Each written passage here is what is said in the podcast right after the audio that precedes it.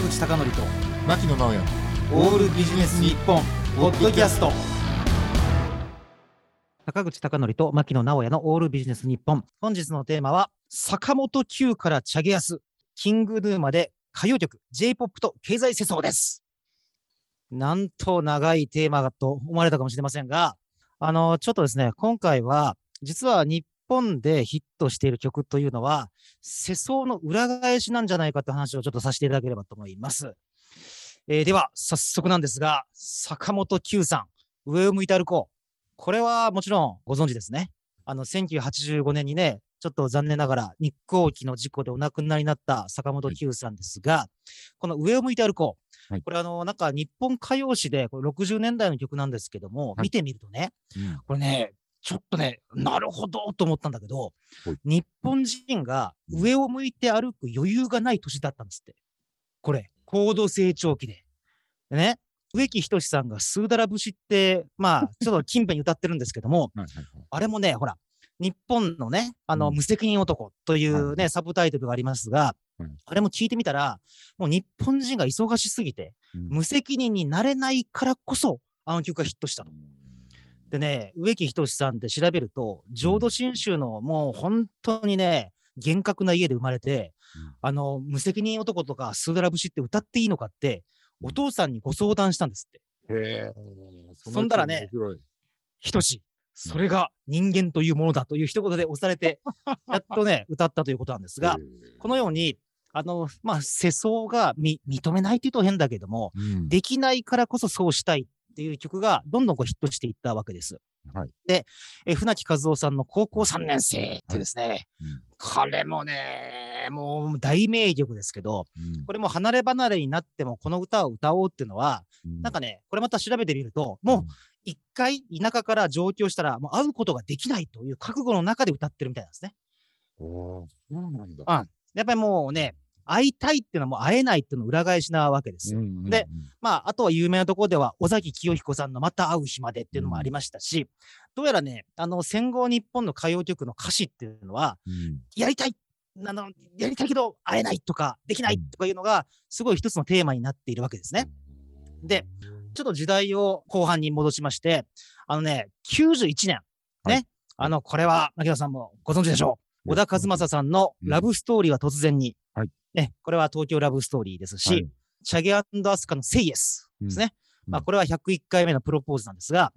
でね、これね、僕ね、印象的だなと思うのは、うん、この小田和正さんが歌ったラブストーリーは突然にっていうのって、はい、これね、これも調べたら面白いね、うん、あのね、ラブストーリーってほとんど突然生まれないようになってるんですね。これマジでマジで。で、say yes って、あの、マキさん、これ何がイエスっていう歌詞に込められてるかわかります？いや、結婚受け入れてくれじゃないそうなんですよ。うん、結婚受け入れてくれなんですよ。うんうん、で、この91年に話題になってるのが、なんと、はいうん、女性の晩婚化なんですよ。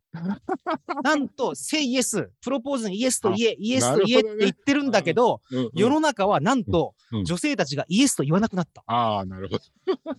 これすごいんですよ。89年あたりにバブルが崩壊して、うん、バブルの、まあ、残り湯というか、うん、その世相の時に、うん、なんというか、これは象徴的だなと思いましたね。だってさ、イエスと家っていうのが大ヒットしてる背後では、目の前の男性では決めれない女性たちが急増していた。これ覚えてます？浅野さんがね、工事現場で働く武田鉄矢さんのところに、ね、あの、ウェディングドレス姿で行って、うん、で、なんと道端に落ちていたボルトナットを、あの、左手の薬指にはめて、感動するっていう。だから、あれが、やっぱヒットするっていうのは、裏を返せば、もうそういう時代じゃなくなったってことが、すごいね、僕あの、そうそう、やりたいってね。で、やっぱりね、その文脈で言うと、一人の偉人を紹介したいと思うんですけど、やっぱりね、草野正宗さんなんですよ。で、草野正宗さんは90年代になんとスピッツで、うん、君が思い出になる前にって曲を歌ってるんですね。はい。はい、この時代の感性を救い取る凄さね。うん、だってもう、これまでの恋愛ソングと違って、君がいるのにもかかわらず、うん、もう将来思い出になるっていうことを予言してるんですよ。これすごくないですか、だって、バブル期ね、セイイエス、イエスと言えないところから始まって、もう将来はすでに思い出になるっていうのは決まっている。もう君は失われてるんだっていうのを、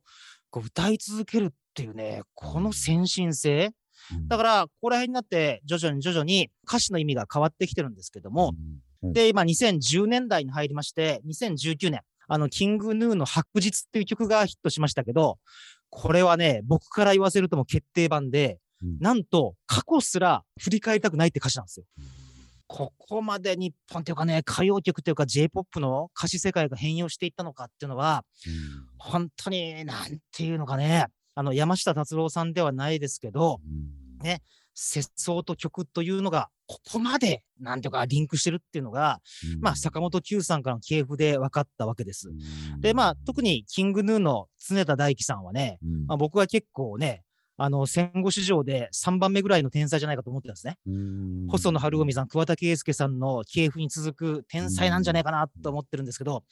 やっぱり音楽家っていうのは時代の無意識を封印するというか、曲に封印させる、うん。やっぱり本当カナリアみたいな役割があると思うんで、うん。いやー、その意味でも、なんか2022年以降、どのようななんか曲が日本経済っていうか、日本の世相の中で、うーん、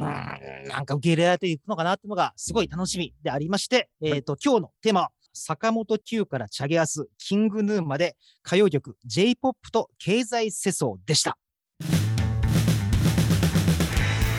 坂口孝則と牧野直哉のオールビジネス日本ポッドキャスト。今回はここまで。次回もお楽しみに。